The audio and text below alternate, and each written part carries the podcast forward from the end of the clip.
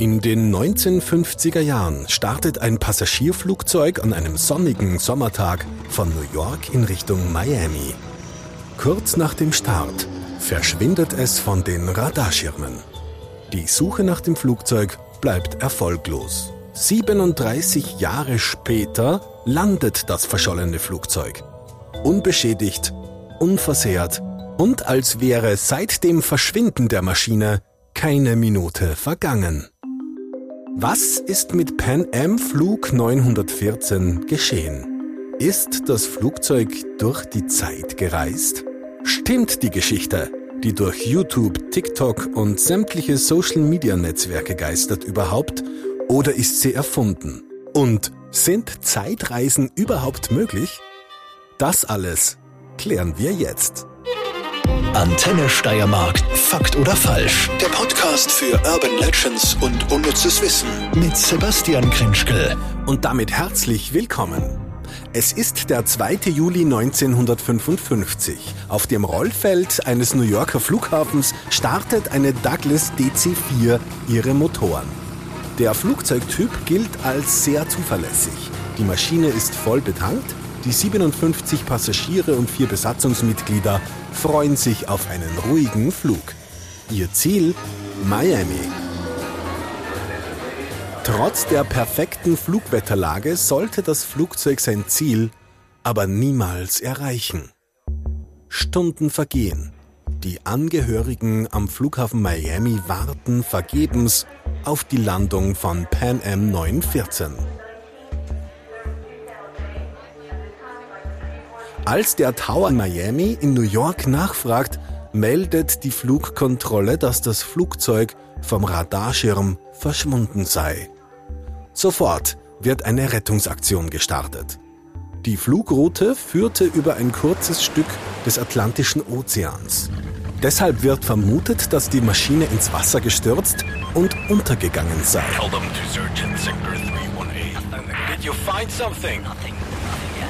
Negative. Die Suchaktion verläuft aber erfolglos. Weder Wrack noch Leichenteile werden gefunden oder später irgendwo angespült. Der Flug der Pan American Airlines mit der Nummer 914 gilt als verschollen.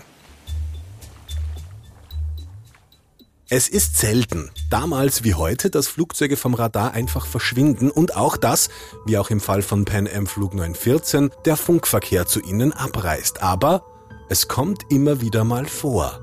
Auch dass weder Teile des Flugzeugs noch Gepäckstücke oder andere Überbleibsel der Passagiere entdeckt werden, kann passieren und passiert auch immer wieder mal.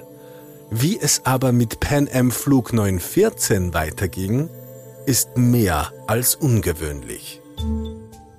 Wir machen einen kleinen Zeitsprung von 37 Jahren ins Jahr 1992 und wir bewegen uns etwas weiter südlich von Florida nach Caracas. Caracas ist die Hauptstadt von Venezuela, also ein ganzes Stück von Miami entfernt.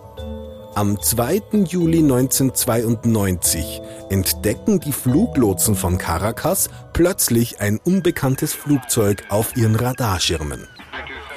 Auf die Bitte, sich zu identifizieren, antwortet der Pilot des Flugzeugs, es handle sich um Pan Am Flug 914. Dass es sich dabei um ein seit fast 40 Jahren vermisstes Flugzeug handelt, wissen die Fluglotsen nicht. Aber sie sind irritiert, denn die Fluglinie Pan American Airlines war über ein Jahr zuvor pleite gegangen. Seither war keine Maschine der Pan Am mehr gestartet. Ein Pan Am Flug jetzt war somit also eigentlich unmöglich. Um den Sachverhalt zu klären, weist der Tower die Maschine an, in Caracas zu landen. Das Flugfeld wird für andere Maschinen gesperrt, die Sicherheitskräfte werden alarmiert, Flughafenfeuerwehr und Rettung fahren am Flugfeld auf. Nur für alle Fälle. Sie alle staunen nicht schlecht, als vor ihnen eine Douglas DC-4, ein Flugzeug, das es im Jahr 1992 höchstens noch in einem Museum zu besichtigen gibt, auf dem Rollfeld aufsetzt. Aber auch der Pilot der Maschine selbst ist verwirrt. Er funkt den Tower an, es habe beim Flug Probleme mit der Orientierung gegeben. Eigentlich sollte er in Miami landen, und zwar am 2. Juli 1955. Der Tower funkt zurück, die Maschine sei in Caracas und es sei der 2. Juli. Allerdings im Jahr 1992. Was danach passiert, ist bis heute nicht klar. Möglicherweise fühlt sich der Pilot vom Tower auf den Arm genommen. Auf jeden Fall werden die bereits geöffneten Flugzeugtüren wieder geschlossen, die Motoren gestartet und das Flugzeug fliegt wieder davon. Nur kurze Zeit später verschwindet es abermals von den Radarschirmen. Diesmal, zumindest Stand heute, für immer. Was ist damals passiert? Über den Vorfall ist in ein paar Zeitungen berichtet worden und es gibt ein YouTube-Video, das angeblich von einem der Flughafenangestellten in Caracas von der zwischengelandeten Maschine gemacht worden sei. Alle sprechen von einem zeitreisenden Flugzeug, aber geht das überhaupt? Kann eine Maschine mit 61 Personen an Bord 37 Jahre in die Zukunft gereist sein? Ist die Geschichte von Pan Am Flug 914 Fakt oder falsch? Bevor wir dieses Rätsel lösen können, schauen wir doch mal, ob Zeitreisen überhaupt möglich sind. Dazu machen wir einen Abstecher in die Schweiz. Ganz genau nach Zürich. Das Datum der 30. Juni 1905. Ein junger Physiker reicht an diesem Tag eine Arbeit an der Uni Zürich ein. In dem Nachtrag zu dieser Arbeit findet sich eine Formel, die besagt, dass Licht, Masse und Energie in einem direkten Verhältnis zueinander stehen. Energie E sei laut dieser Formel gleichwertig mit der bewegten Masse m, wenn sie mit der Geschwindigkeit des Lichts c zum Quadrat multipliziert wird. Oder, wissenschaftlich ausgedrückt, E ist gleich mc Quadrat. Der junge Physiker wird mit dieser Arbeit, die später zusammen mit einer anderen von ihm als spezielle Relativitätstheorie bezeichnet wird, die Welt verändern. Sein Name Albert Einstein.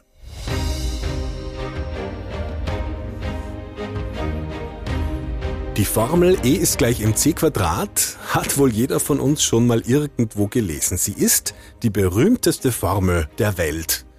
Und obwohl es sich dabei um nur ein paar Zeichen handelt, ist sie extrem komplex. Die Relativitätstheorie zu erklären, würde nicht nur eine Podcast-Folge brauchen, sondern mindestens einen kompletten Podcast und einen theoretischen Physiker vom Format eines Sheldon Cooper von Big Bang Theory. Aber wir können einen Teil davon herauspicken. Den Teil, den wir für unser Zeitreise-Experiment brauchen. Dafür müssen wir erstmal verstehen, warum Einstein mit seiner Abhandlung für so viel Furore in der Welt der Wissenschaft gesorgt hat. Bis zur Veröffentlichung seiner speziellen Relativitätstheorie war Zeit ein lineares Phänomen. Zeit musste, so dachte man, überall gleich schnell vergehen. Egal, ob man auf der Erde ist, auf dem Mond, richtig weit weg ist, zum Beispiel auf Betelgeuse, unserem quasi Nachbarstern, oder ob man schwerelos irgendwo durch den Weltraum gleitet. Laut Einstein ist das aber keineswegs so. Zeit hat mehrere Linien, kann sich aufteilen, verzweigen, mal langsamer, mal schneller werden. Seiner Theorie zufolge vergeht die Zeit zum Beispiel in der Nähe von schweren Objekten wie Planeten langsam und Raum und Zeit sind miteinander verbunden im sogenannten Raum-Zeit-Kontinuum.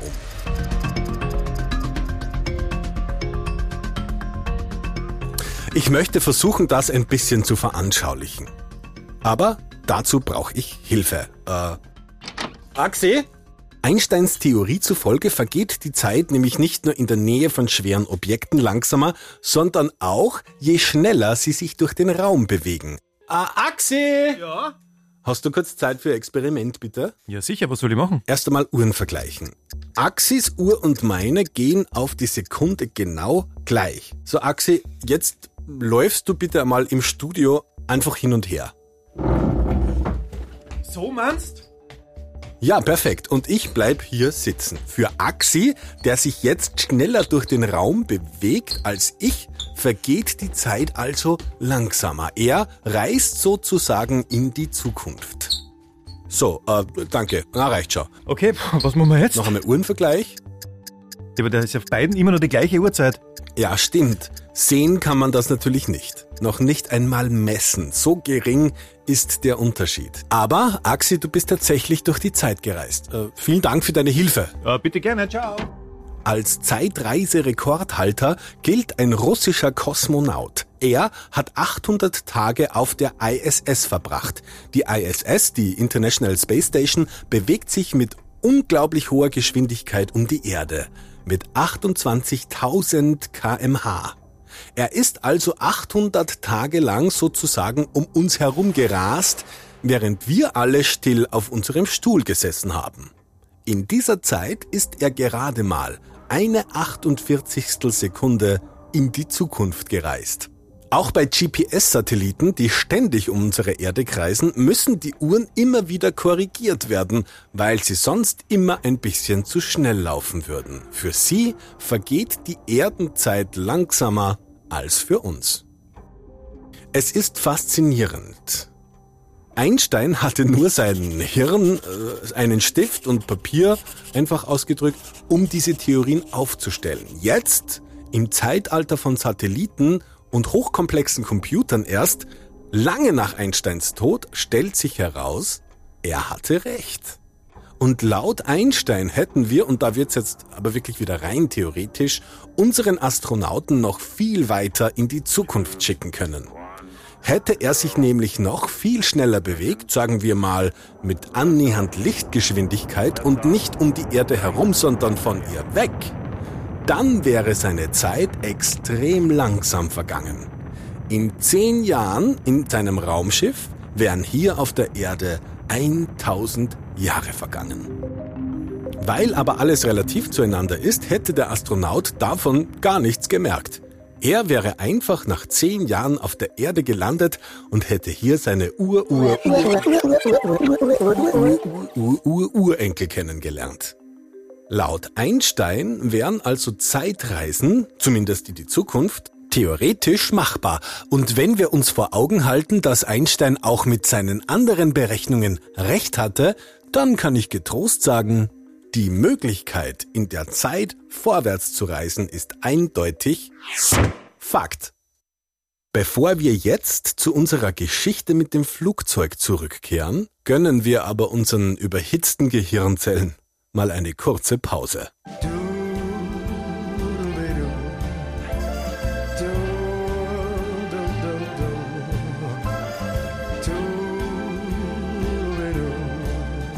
Kurze Pause.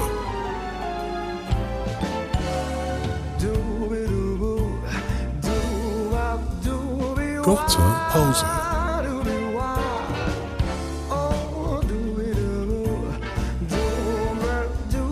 Kurze Pause. So, ich glaube, es geht wieder. Okay, Zeitreisen sind theoretisch möglich, aber gilt das auch für eine DC-4, einem Flugzeug aus den 50er Jahren? Gehen wir der Sache doch mal auf den Grund. Die Flugroute von Pan Am Flug 914 führte, wie ich zu Beginn schon erwähnt habe, über einen Teil des Atlantischen Ozeans. Dieser Teil grenzt an das sogenannte Bermuda-Dreieck. Dieses Meeresgebiet zwischen Florida, Puerto Rico und den Bermudas, einer kleinen Inselgruppe, ist berühmt berüchtigt für seine unerklärlichen Geschehnisse. Immer wieder verschwinden Schiffe, Flugzeuge, ganze Flotten spurlos. Mal ist von Aliens die Rede, mal von Rissen im Raumzeitkontinuum, sogenannten Wurmlöchern. Auch diese sind laut Einstein möglich.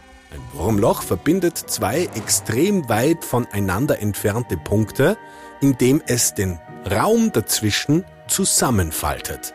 Und mit weit entfernt meine ich jetzt nicht Graz, Salzburg, sondern eher so Graz. Beteigeuze! Oder noch viel weiter weg!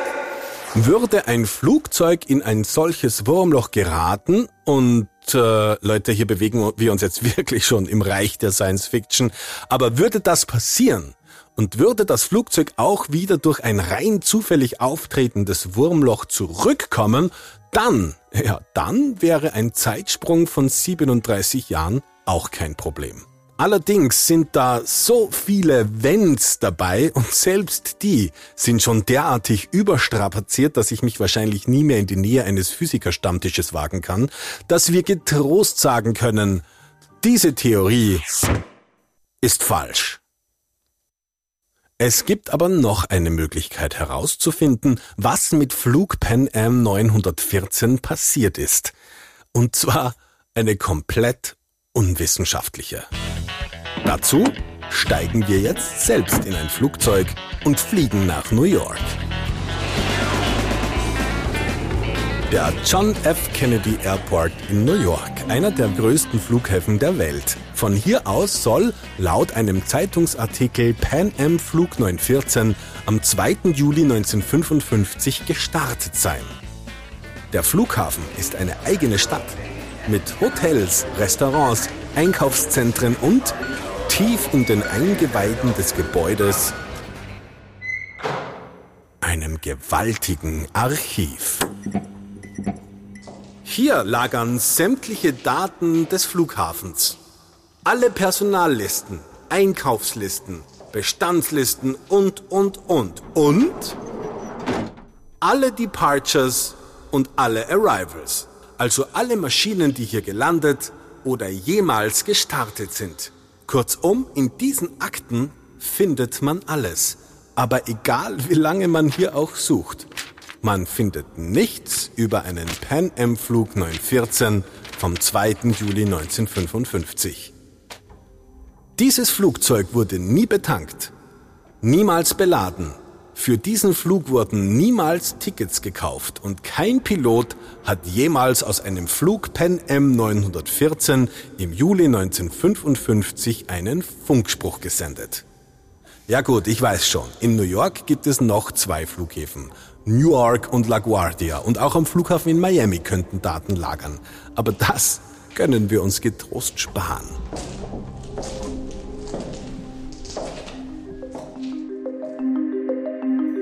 Solche Geschichten wie die von Pan Am Flug 914 haben immer eine Auffälligkeit. Sie sind vage, ungenau Personenbeschreibungen sind immer dürftig. Wenn ein zum Beispiel Auto in einer solchen Geschichte vorkommt, wird weder Farbe noch Größe noch Typenbeschreibung des Wagens angegeben. Nicht so in unserer Geschichte. Einem Zeitungsartikel, dem ersten, der diese Geschichte jemals gedruckt hat, sind sämtliche Details zu entnehmen. Wie zum Beispiel, dass es nicht nur irgendein Flugzeug war, sondern eine Douglas DC-4 und diese Genauigkeit, die die Geschichte eigentlich glaubhaft machen sollte, bricht ihr das Genick. Der Flugzeughersteller Douglas, heute McDonnell Douglas, führt exakte Listen über seine Produktionen. Bei einem Absturz ist es sogar üblich, die verunfallte Maschine Teil für Teil, Fragment für Fragment wieder zusammenzusetzen, um die Ursache des Unglücks zu erforschen. Eine verschwundene DC-4 würde auf jeden Fall auch in den Archiven des Herstellers aufgeführt sein. Aber auch hier nichts. Nada. Niente. Und um jetzt auch die letzten Zweifler zu überzeugen, bei der Zeitung, in der die Geschichte erstmals veröffentlicht wurde, handelt es sich um ein Schmierblatt namens Weekly World News. Das verwendete Foto ein Stockfoto aus den Archiven von McDonnell Douglas selbst. Tatsächlich ist das Ganze niemals passiert. Die Geschichte ist frei erfunden. Auch das Video, das im Internet kursiert, ist ein gut gemachter Fake. dass am 2. Juli 1955 ein Flugzeug mit der Flugnummer Pan Am 914 zu einer Zeitreise aufgebrochen und 37 Jahre später wieder aufgetaucht ist, ist eindeutig falsch. Antenne Steiermark. Fakt oder falsch? Der Podcast für Urban Legends und unnützes Wissen mit Sebastian Krinschkel. Ich muss zugeben, als ich die Geschichte über Pan Am Flug 914 im Internet entdeckt habe, da war ich richtig aufgeregt. Ein Zeitreisephänomen direkt vor meiner Nase? Wie cool. Ich habe mich dann sofort ans Werk gemacht, habe die Geschichte recherchiert, habe mich ins Thema Zeitreisen und Relativitätstheorie eingelesen. Ich muss dazu sagen, ich bin natürlich kein Physiker, ähm, aber ich finde das ganze Thema mit Zeitreisen und so weiter wahnsinnig spannend. Zurück in die Zukunft. Per Anhalter durch die Galaxis, Star Trek, Planet der Affen, Terminator. In hunderten Filmen und Büchern geht es um Zeitreisen. Und ich finde es wahnsinnig spannend, dass zumindest Zeitreisen in die Zukunft theoretisch, laut Einstein, möglich wären. Neben Einstein gibt es aber noch einen zweiten theoretischen Physiker, von dem ihr bestimmt schon gehört habt. Stephen Hawkins. Er hat in einem Experiment einmal bewiesen, dass Zeitreisen in die Vergangenheit nicht möglich sind. Und zwar hat er eine Party für Zeitreisende geschmissen. Er hat eine Band bestellt, ein Buffet organisiert, für Getränke und Dekorationen gesorgt, hat aber die Einladungen erst Wochen nach der Party verschickt. Wären Zeitreisen irgendwann in der Zukunft möglich, so Hawkins, dann wäre bestimmt irgendjemand zur Party erschienen. Schade eigentlich, dass die Geschichte über Pan Am Flug 914 nichts weiter ist als eine Zeitungsente. Ah, für diesen Begriff gibt es übrigens auch eine Erklärung. Nach dem Zweiten Weltkrieg hat es bei uns kaum noch Nachrichtenredaktionen gegeben. Die Zeitungen erhielten ihre Informationen aus Amerika und Großbritannien. Weil es aber bei vielen Artikeln dadurch nicht die Möglichkeit gab, sie zu überprüfen, wurden diese Artikel mit dem Kürzel NT versehen. NT für Non Testatum. Lateinisch für nicht überprüft. Aus NT wurde dann irgendwann der Begriff Ente, Zeitungsente. Allerdings ist es sehr wahrscheinlich, dass es sich bei dieser Theorie auch nur um einen urbanen Mythos handelt. Vielleicht klären wir den auch einmal in einer Podcast-Folge auf. Beim nächsten Mal wird's aber endlich, endlich, auch bei Fakt oder Falsch, weihnachtlich. Euer Sebastian Grenschke.